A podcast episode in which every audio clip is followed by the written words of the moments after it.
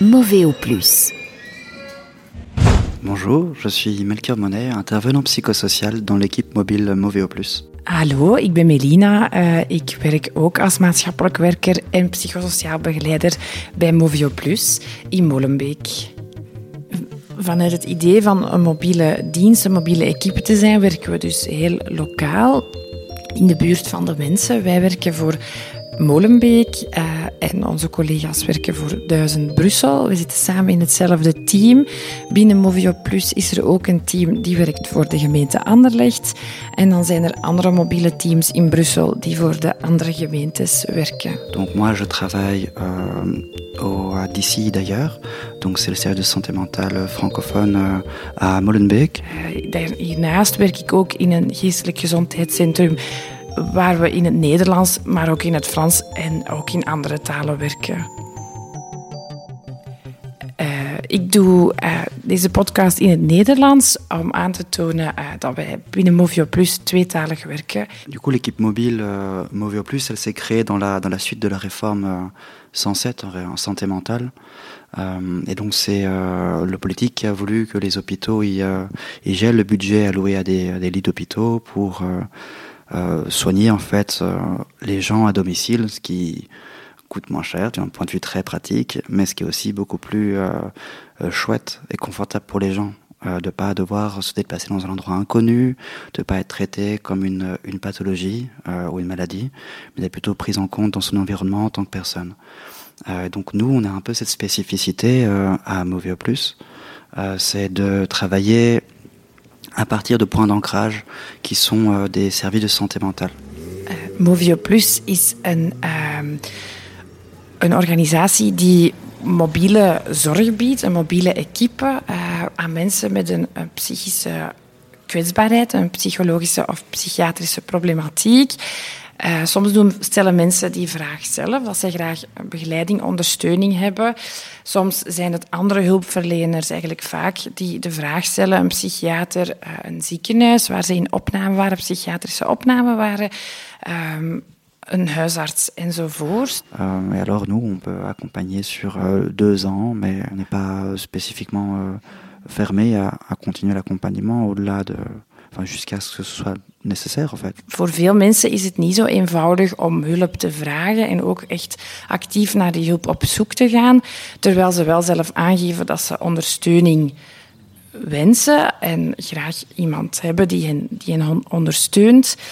Uh, dus vandaar maken wij de keuze om zelf naar de persoon toe te gaan, uh, soms ook zelf de vraag te stellen, zelf contact op te nemen en ook niet te wachten totdat die persoon die vraag gaat stellen en zo af te stemmen wat de noden zijn.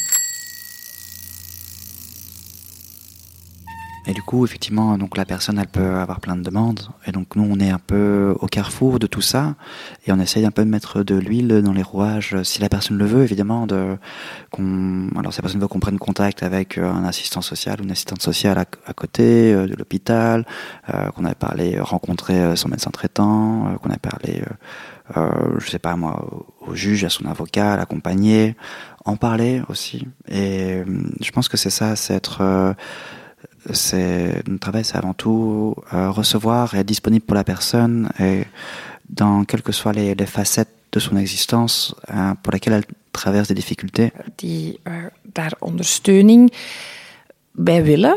Uh, dat kunnen vragen die heel administratief zijn, samen gewoon eens door alle brieven, facturen gaan en die op orde brengen.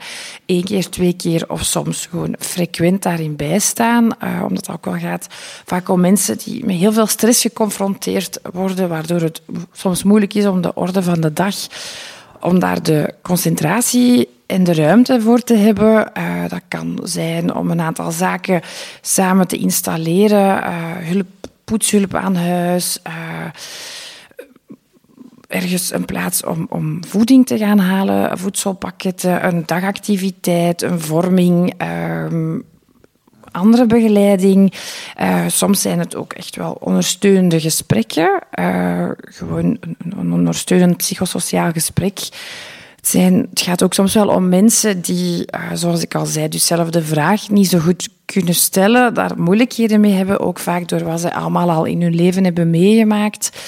Ehm, en daardoor kan het soms ook wel zijn dat we soms niet tot in dat, dat er mogelijk een tijdje geen contact is, dat het soms moeilijk is om, om het contact te vinden en te vinden hoe we de begeleiding uh, kunnen doen, kunnen uitvoeren op maat van die persoon. La, la chose qu'on aimerait peut-être euh, transmettre, c'est euh, avant tout euh, aux professionnels et en fait aux gens qui travaillent dans les associations, les services, au CPS, à la commune, etc.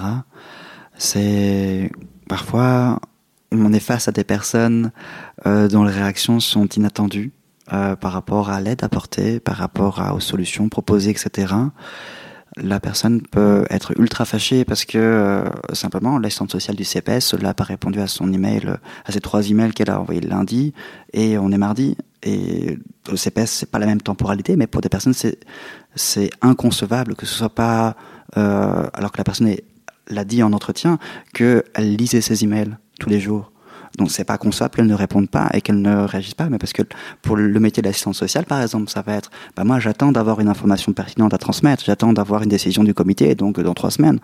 Euh, mais pour euh, la personne qui a qui est usagère, qui a en l'occurrence une problématique de santé mentale, ça va pas être ça. Ça va être, mais en fait cette personne-là est en train de, de si elle ne me répond pas, c'est qu'il y a une raison qui est du coup contre moi. Uh, wat ik ook al vaak opmerk in ons werk uh, in de geestelijke gezondheid, is dat mensen die op een bepaald moment geconfronteerd worden met ja, een, een psychische kwetsbaarheid, uh, dat de samenleving zich daar echt, ja, dat, dat daar heel veel taboe over is en dat daar uh, weinig kennis over is. En dat ook mensen botsen, uh, soms met hun persoonlijke omgeving en ook met de professionele omgeving, dat heel veel diensten niet begrijpen waarom er is iemand anders voor hen belt.